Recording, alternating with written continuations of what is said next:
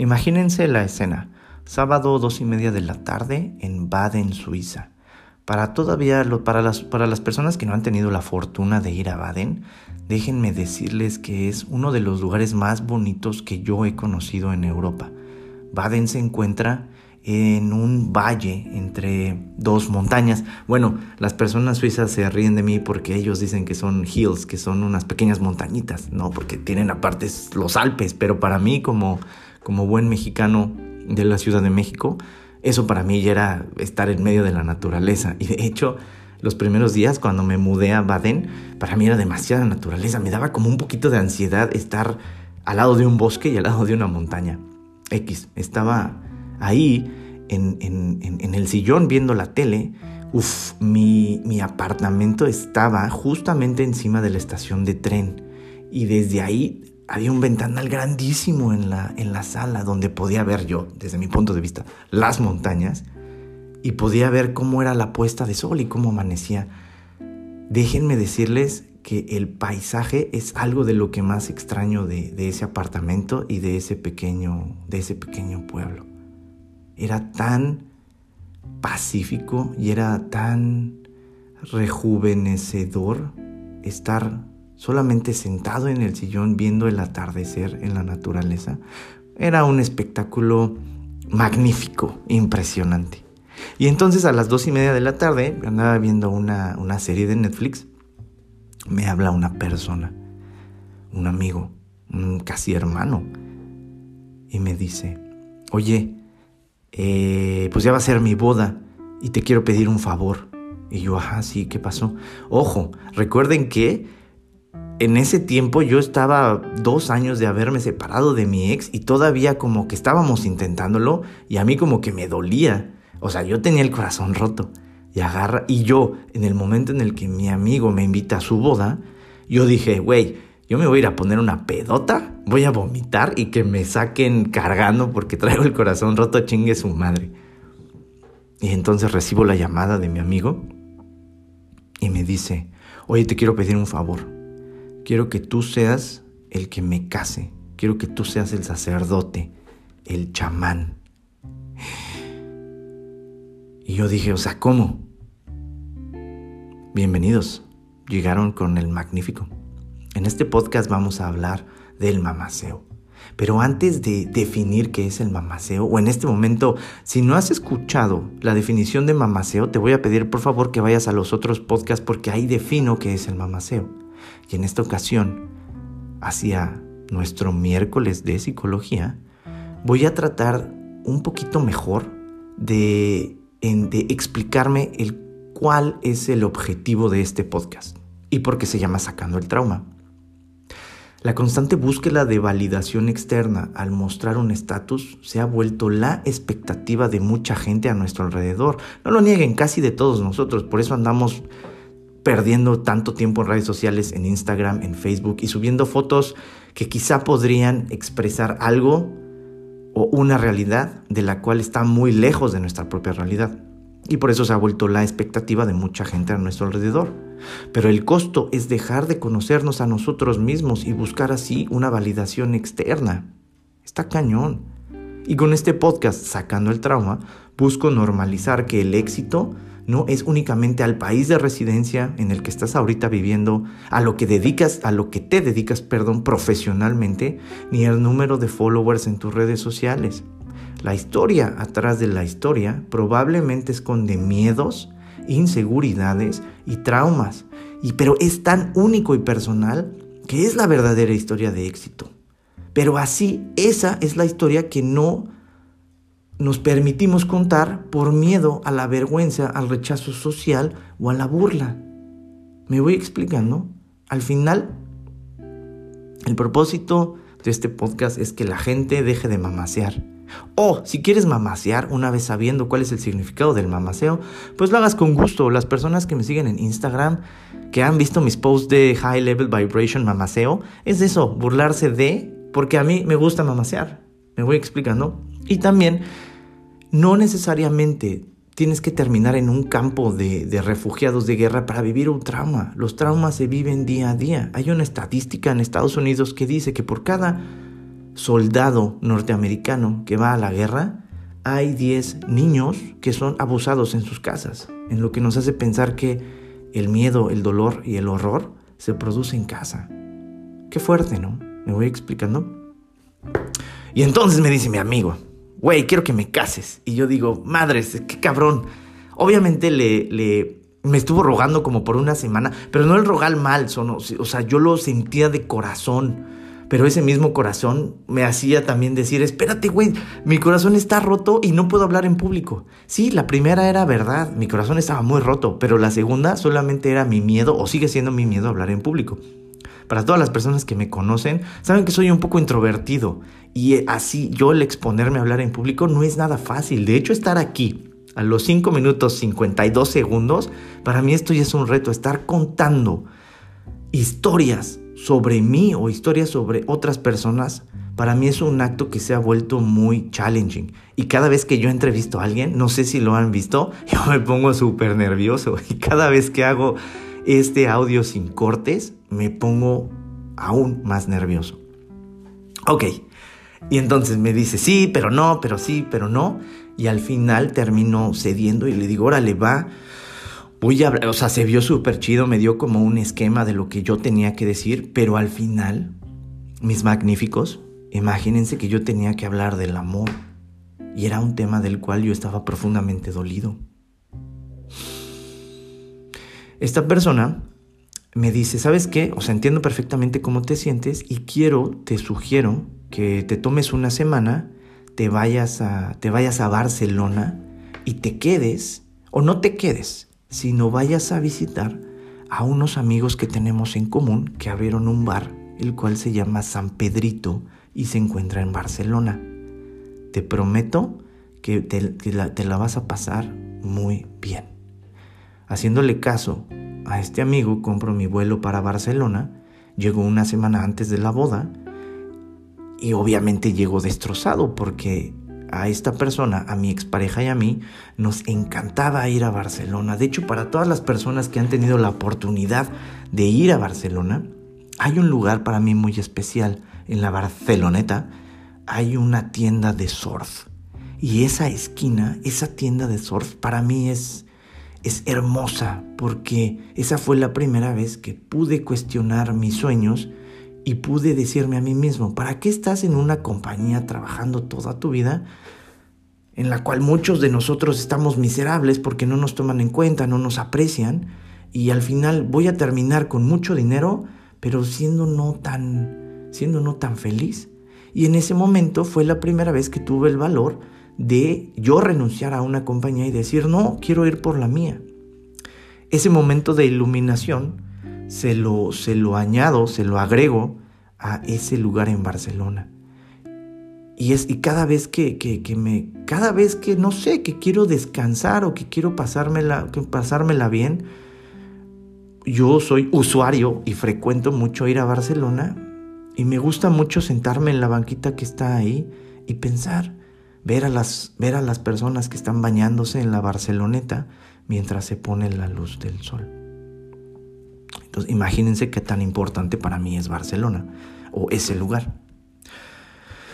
Bueno, esta es la situación súper, súper challenging, es ir allá solo en, en un lugar que era súper significativo para mí. ¿Por qué? Porque me amaba despertarme en la mañana con mi ex, salir a caminar en el barrio gótico, tomarme un cafecito con ella, hablar de la vida. Es decir, digo, no todo es malo al final con ella, los, las, las últimas situaciones que yo les narré fueron los, los últimos tres años de mi vida con ella. Al final ella y yo duramos diez años y los primeros años fueron muy buenos. Digo, al final yo le llamo el curse de los alemanes. Cuando un alemán está en México, es una persona totalmente distinta. Son relajados, son tranquilos, son a toda madre. Cuando llegan a Alemania se vuelven el producto de su cultura y se vuelven muy cuadrados, se vuelven muy angustiantes, se vuelven muy estresados. No, no, ella es como tan mala, no, al final también es producto de lo que ella vivió en su pasado y, de lo que ella vivió gracias a la cultura en la que está. Entonces cuando estábamos bien, pues obviamente solíamos estar o pasar mucho tiempo en, en Barcelona. Imagínense mis magníficos, voy yo solito a Barcelona y obviamente todos los recuerdos empezaron a llegar. Hay tres formas en las cuales tú puedes empezar a sanar el dolor. La primera es por medio de hablarlo, hablarlo, hablarlo, hablarlo, hasta que puedas entender que eso que te pasó ya pasó y se encuentra en el pasado. La segunda, mis magníficos, es por medio de tomar medicamentos, lo que se llama la psiquiatría. Y la tercera es por medio de volver a vivir el trauma en un ambiente seguro. Pero me preguntarán, bueno, magnífico, ¿y cómo es la tercera? A lo que yo responderé, a veces la vida no te da el lujo de escoger el ambiente seguro y solamente te lo avienta, como le pasó al magnífico. Después de llegar a Barcelona, al siguiente día en la mañana tuve un vuelo nocturno y al siguiente día en la mañana me dispuse a ir al bar de esta persona muy especial, un tocayo, Orlando, y ahí me encontré a Romeo. Romeo y yo nos habíamos conocido 14 años antes, cuando yo estaba estudiando en la Universidad de las Américas y quería trabajar. En ese momento eh, pedí trabajo en la búrbula de La Paz, porque la búrbula de Cholula, pues, o sea, ya estaba llena de gente y el Bombay, el bar en donde trabajábamos también, y fui a, La Paz, a Puebla, a la colonia La Paz, a pedir trabajo ahí. Tiempo después de yo estar trabajando, llegó esta personita, Romeo. Era la primera vez que trabajaba de mesero. Y desde que yo lo vi, se me hizo una persona excelente. Bueno, ahora Romeo, tiempo después, se volvió el encargado, gerente y cofundador del bar San Pedrito hace 14 años, bueno, hace como 13, 12 años que no nos veíamos. También estaba con él Ramoncito, otro cofundador del bar, el cual yo lo conocí trabajando en el Bombay. Mis magníficos no saben lo que, ni yo lo sabía en ese momento, lo que necesitaba tocar tierra con personas y amigos de tu pasado que invariablemente, buenas personas, que invariablemente te van sanando. Llegamos, empiezo a hablar con ellos, les, les empiezo, obviamente de corazón roto a corazón abierto, les empiezo a explicar mi situación.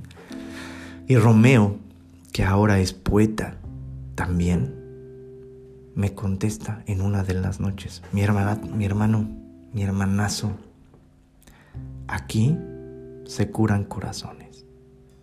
¡Wow! ¡Qué buena frase! Y en verdad ahí mi corazón empezó a sanar.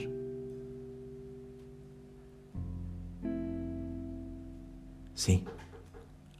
La pasé una semana con, estas personas. No saben lo que necesitaba pasar tiempo con, con personas apapachadoras que no, te, que no te juzgaban, que entendían, escuchaban el dolor.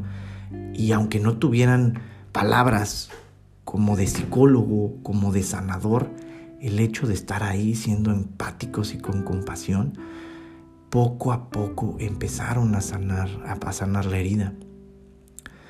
Uno de los momentos más impresionantes fue cuando, cuando echamos el gallito, cuando echamos ahí un, porrito de, MJ, de Pachamama, y en ese momento muchas de las personas todavía tienen ese, esa preconcepción.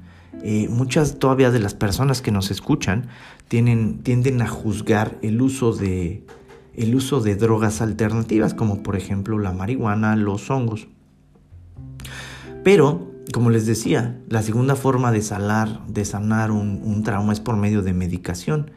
Y la medicación viene del extracto de, las composiciones químicas de las plantas, que al final lo hacen tan fuerte que desde un punto de vista económico-social, lo único que quieren los doctores y psiquiatras, o la mayoría de ellos, es que tú pues no sientas tus emociones para empezar a ir a trabajar y así puedas pagar tus impuestos y así puedas ser útil para el sistema económico en el que estamos. Pero, pero entonces así, cuando ven que en lugar de meterte una pastilla que tiene todos esos conjuntos conjuntos químicos, mejor te tomas un tecito o te fumas el espíritu de la planta, ah, pues ahí sí está mal. Y eso parte de la doble moral en la cual se vivía o todavía sigue viviendo muchas personas en el mundo.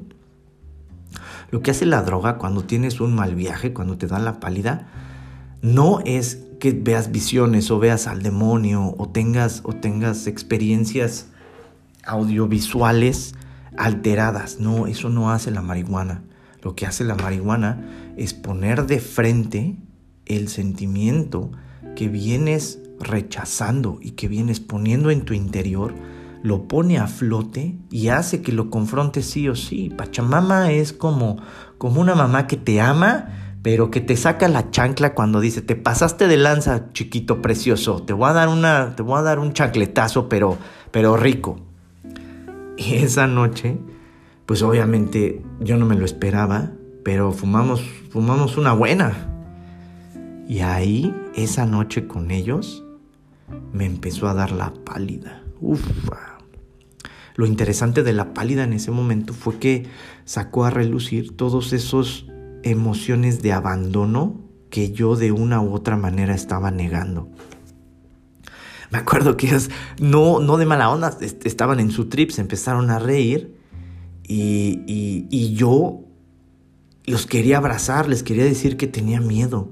Pero en ese momento decidí decir, no, quiero entender qué está pasando con mi dolor. Y entendí eso, que estaba rechazando el sentimiento de abandono por un ego masculino de no haber sido suficiente y de que ella en los últimos cuatro o tres años de relación no me había hecho sentir suficiente. Obviamente eso me dolió y eso es lo que tenía más enterrado en el fondo de mi, de mi conciencia. Sentí morir, sentía que me iba, sentía que me, que me estaba desmayando. Pero me dije a mí, hey, tranquilo, obsérvalo. Quizá para ella no fuiste suficiente, pero quizá para otras personas sí. Pero primero tienes que ser suficiente para ti mismo. Qué fuerte, ¿no, mis magníficos? Los días pasaron y este amigo, muy, muy, estos dos amigos que son muy especiales para mí, me dijeron, una vez que estés en Barcelona, pasa la, digo, la semana en Barcelona no fue nada fácil, ¿eh? A pesar de la revelación de Pachamama, el dolor seguía ahí, aunque yo sin querer, queriendo, estaba reviviendo el trauma en un lugar seguro, es decir, Barcelona. A la semana que pasó tomé el tren en la estación de Barcelona y al cabo de dos horas o tres horas llegué a Perpiñó. Perpiñó es un pueblito de donde es Dalí. Si tienen la oportunidad de viajar a Europa después de la pandemia, vayan a ese pueblito, vayan a, a, Perpiñón, porque es un pueblito muy pintoresco, muy bonito. Y ahí fue donde mi amigo me recibió con, con, con, su ahora esposa. Obviamente los dos sabían por lo que yo estaba pasando y veía en sus caras que pues no, no sabían el, el approach, cómo, cómo hacerle. Aparte imagínense los sentimientos encontrados. Digo, al final es uno de los días más bonitos de tu vida pero al mismo tiempo uno de tus hermanos, mejores amigos, pues está mal, está triste. Entonces también veía la cara de, de, angustia, de decir, ay, ¿cómo, le hacemos? ¿Cómo, le hacemos? Y yo también, todos estábamos atrapados en la misma realidad y en el mismo sentimiento. Digo, aprovechando esto, les, les, les, les doy gracias por esta experiencia a los dos. Y saben que los amo profundamente. Los días pasaron y para colmo, mis magníficos, decidieron casarse. Es que está hasta como de, como de, como de película. Decidieron casarse en un pueblito, no Perpiñón, en un pueblito como a dos horas, o una hora, perdónenme si no estoy muy bueno en, la geografía francesa de los pueblos. Está a dos horas de Perpiñón, que es Colió. Colió es otro pueblito súper pintoresco, parece como Acapulco en los años 50, ya saben, las montañas súper fresas, con las casitas, la playa es de, es de piedras, pero para el Instagram está poca madre. Pero, mis magníficos, lo que ustedes no saben es que ahí mi ex y yo decidimos hacer nuestra luna de miel hace en ese momento siete u ocho años. ¿Ya me van entendiendo la calidad de situación en la que estaba envuelta por aras del destino? Pinche universo, ¿no? ¿Qué pedo?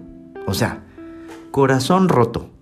Voy a casar a una pareja que amo a profundidad y la voy a casar en donde hace siete años fue mi luna de miel. platicando esta experiencia con, con, una amiga tiempo después, me dijo, güey, pues eres chamán, ¿no? Al final sacrificaste tu corazón por un corazón nuevo. y dije, wow, qué obscuro, pero tienes toda la razón.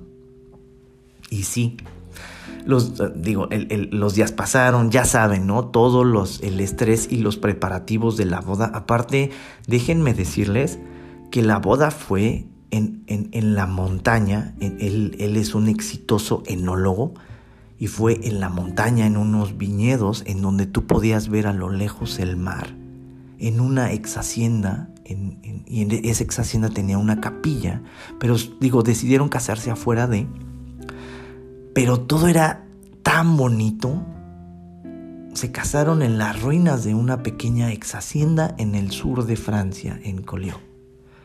¡Wow! El escenario estaba puesto, todo estaba muy, muy, muy, muy...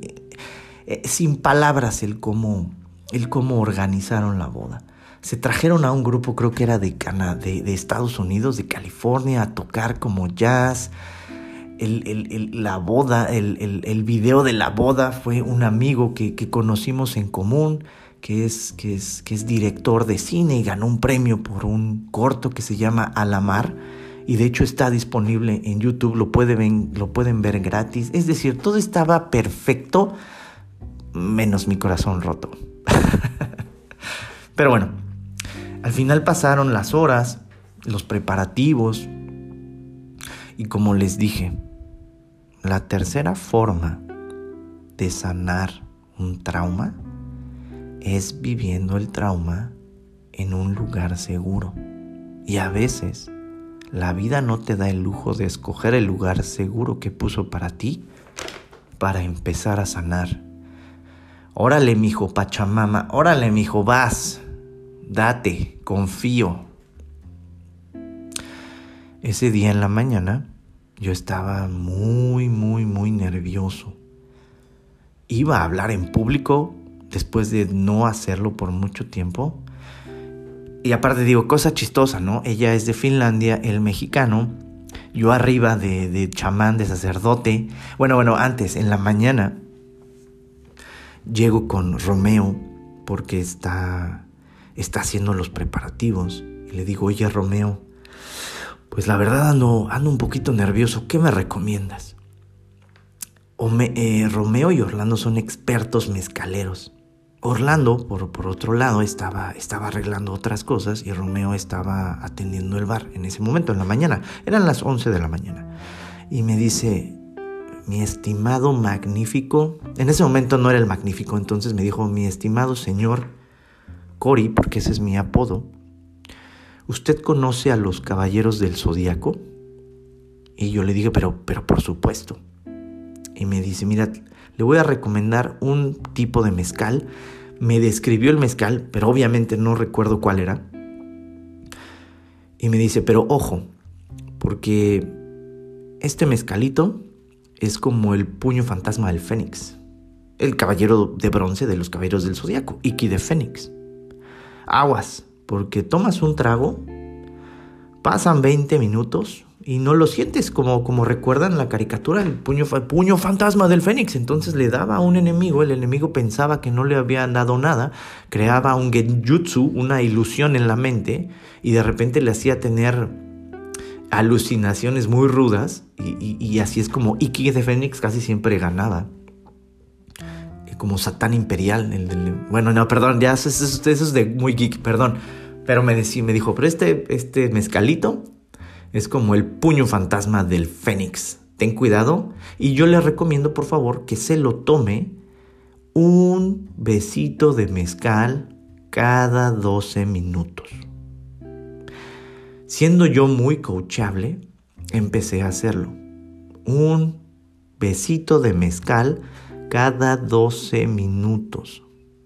Y así, a las 12 del día o una de la tarde, no recuerdo bien, empezó la boda. Híjole, mis magníficos, qué pena con los mexicanos, caray. Porque me acuerdo que eran las 12 o la una en punto. Los finlandeses no están tan acostumbrados al sol. Y entonces a la una de la tarde, 12 del día, el sol estaba con todo en el cenit en la ex hacienda de Colió. Qué bonitos los europeos, porque a las 12 del día o una de la tarde, todos estaban sentados. Todos estaban sentados esperando la ceremonia. Y obviamente, malamente, como era de esperarse, a las 12 o una de la tarde, todos los mexicanos andaban echando el pisto, echando desmadre, echando la chela. Y yo, y yo de, de lejos veía esta obra de teatro y decía, en la madre, ¿qué va a pasar? Esto no, esto no se va a poner bien. Obviamente la, la, project manager de la boda, que era la hermana de, de, la esposa de mi amigo, sí les dijo así como, a ver chavos, ya estuvo, ¿no? A esa hora la mayoría de los invitados ya andaba medio jaladón, echando desmadre. Y por el otro lado, a mi lado derecho, veías a los finales muy correctos, muy buenas personas sentados porque la invitación decía a las 12 del día es la boda. Mis magníficos. La hora de crecer había llegado. Empezó la boda, empezó la música, la presentación y adentro de mí la tristeza crecía. Porque yo veía las sonrisas, veía la ilusión, el escenario perfecto. Y yo adentro de mí estaba oscuro, triste, decepcionado del amor en ese momento los vi, nos vimos los tres y empecé a hablar del amor. No sé qué pasó en ese momento, o era el mezcal, el puño fantasma del fénix, pero lo que di lo di de corazón. Y al final la vida te pone en esas situaciones que, como lo hablaba con una muy buena amiga, que si hubiera sido un grano menos mi amigo, que sí, que sí, que si estas dos personas no me amaran tanto como yo los amo, lo que sea. Y déjenme les confieso a todos que esa mañana estaba muy nervioso. Subí a la montaña como a las 8 de la mañana y estuve a dos segundos de decir, Yancao, no puedo porque mi dolor es más que mi amor pero no lo hice. Y al día de hoy agradezco no haberlo hecho. Porque en el momento en el que les dije o le dije al público, eh, pueden besarse, eh, esposa puedes besar al esposo, esposo puedes besar a la esposa, en ese momento la gente se alegró mucho y todos se enfocaron en ellos. Pasaron tres minutos más, dejé pasar tres minutos más en lo que ellos caminaban hacia las personas para, para felicitarlos. Y ahorita lo estoy contando y se me ponen los ojos llorosos. Como mi buen amigo Romeo me dijo, tomé el último sip de mezcal y esperé a que ellos se fueran al centro de la ex hacienda para que todos los felicitaran. En ese momento me fui detrás de la iglesia y me puse a llorar, como nunca había llorado en mi vida. Hay tres formas en las cuales puedes sanar un trauma. Hablándolo, por medio de medicamentos y en un espacio seguro. Y a veces la vida no te da el lujo de escoger cuál espacio seguro vas a, vas a sanar el dolor.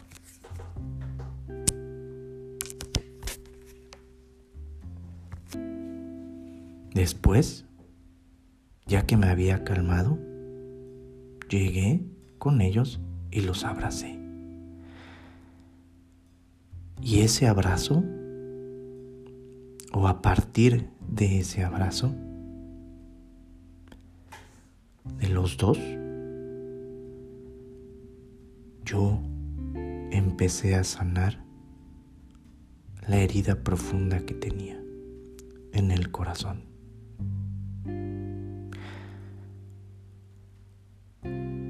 Gracias por escuchar este miércoles de psicología. Abrácense, quiéranse mucho. ¿Cuál es tu dolor? ¿Qué falta para sanar tu dolor? ¿Cuál es el origen de tu dolor? ¿Qué tanto duele tu dolor? No estás solo. Ábrete, platícalo. Que todos estaremos felices de escuchar y de acompañarte en tu proceso de sanación. Vulnerabilidad es fuerza. Gracias por acompañarme en este proceso, mis magníficos. Les envío un fuerte abrazo y les deseo una bonita mitad de semana. Nos vemos en el próximo miércoles de psicología. Los dejo en su casa. Hasta luego.